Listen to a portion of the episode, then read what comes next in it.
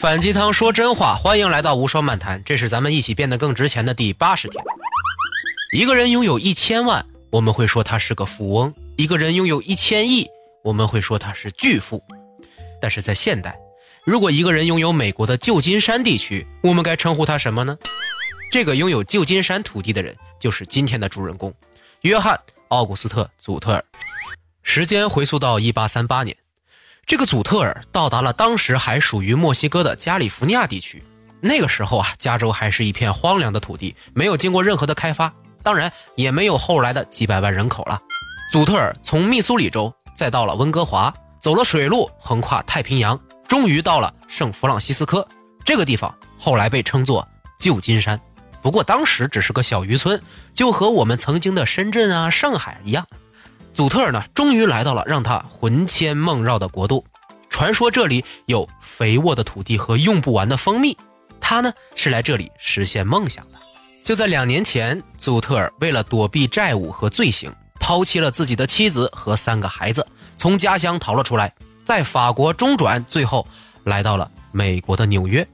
做了一段时间的小生意之后啊。祖特尔发了一笔小财，但是他总是能听到各种各样的关于西部的传闻，他实在是太好奇了，于是毅然的放弃了已有的店铺，向陌生的国度出发。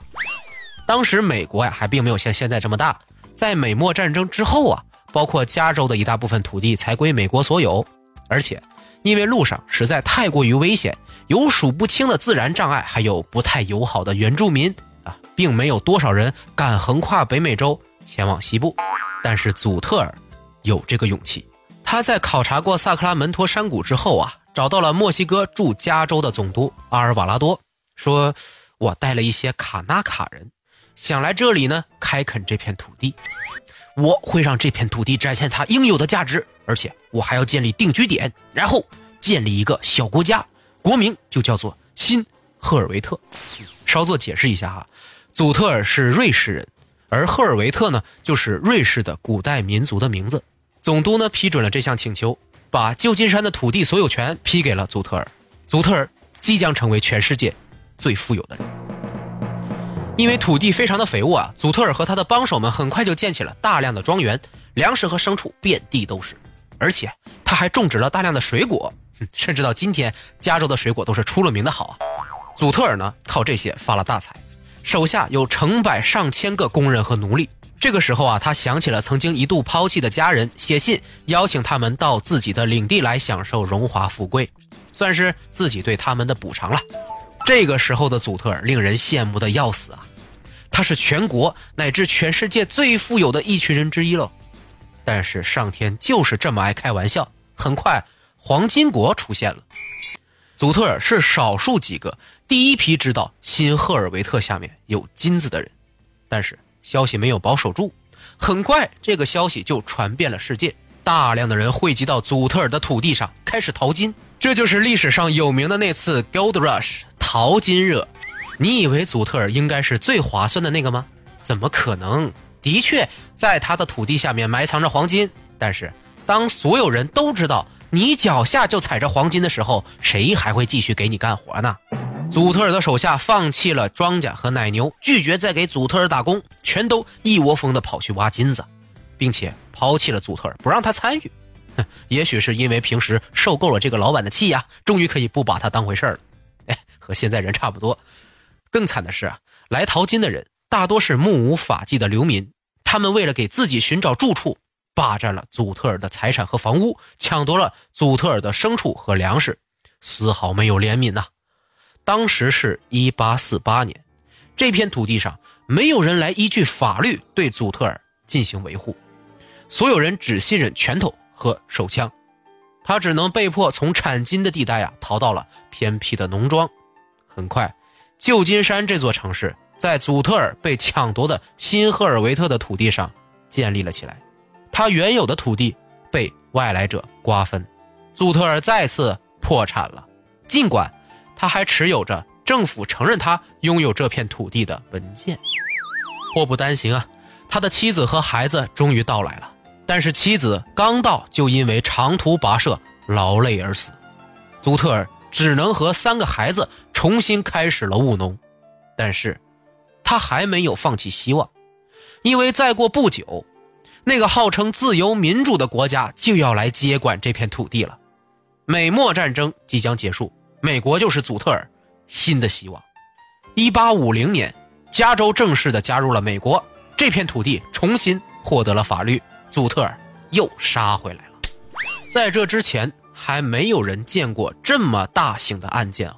祖特尔提出了诉讼，他要求在他原来的土地上定居的一万七千二百二十一个农庄主全都搬走，他还要求。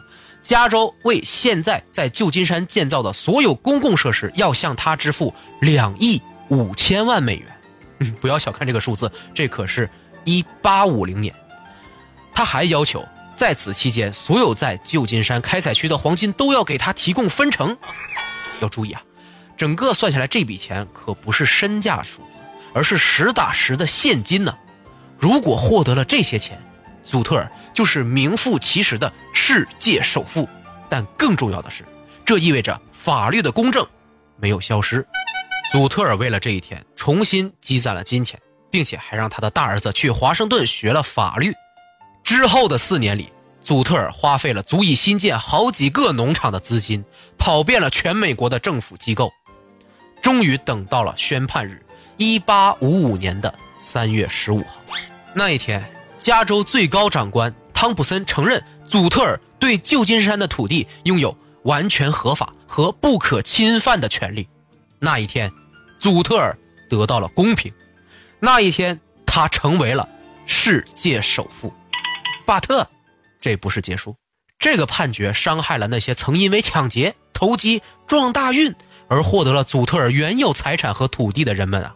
这些人和街上的歹徒、流氓。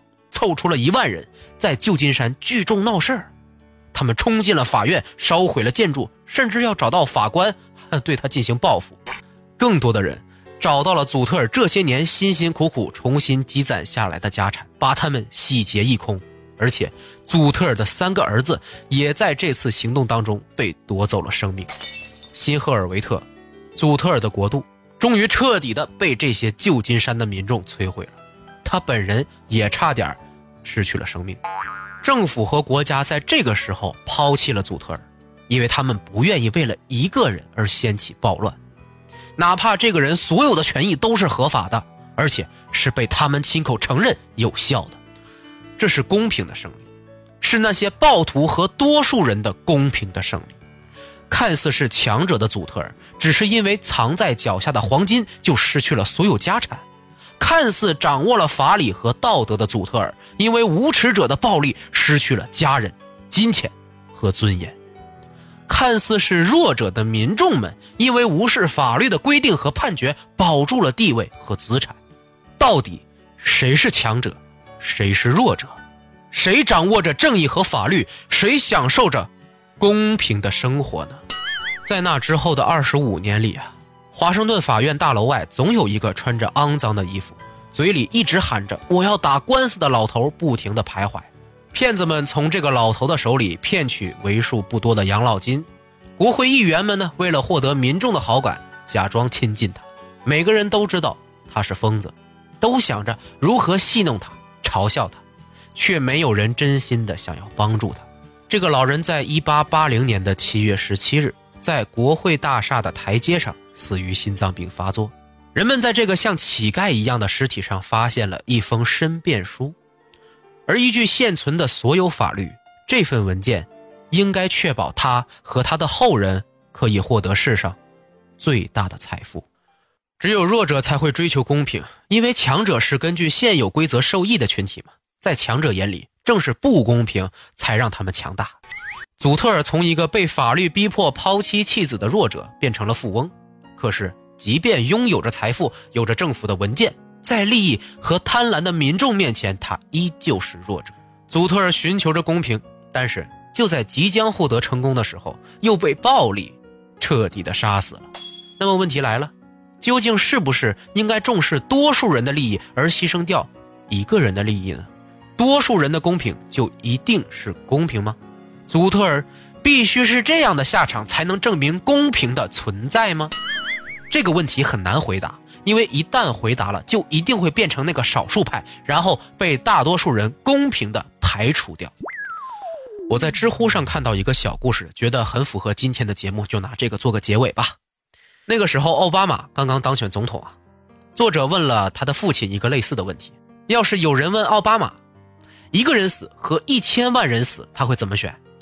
他的父亲回答说：“这个问题其实有个非常标准的答案。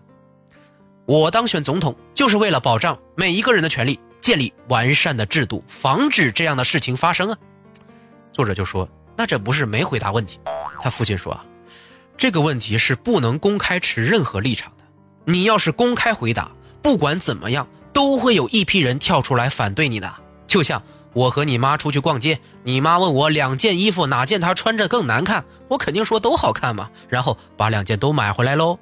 我陪她去逛街就是为了付钱，又不是去判断衣服好不好看的。”作者就问啊，那奥巴马要是真的遇到这样的情况呢？他是不是一定要做那个坏人呢？最后一句话真的是点睛之笔。他的父亲说：“当然不用啊，交给民主投票就可以了。反正民众会投票判那一个人死刑的。”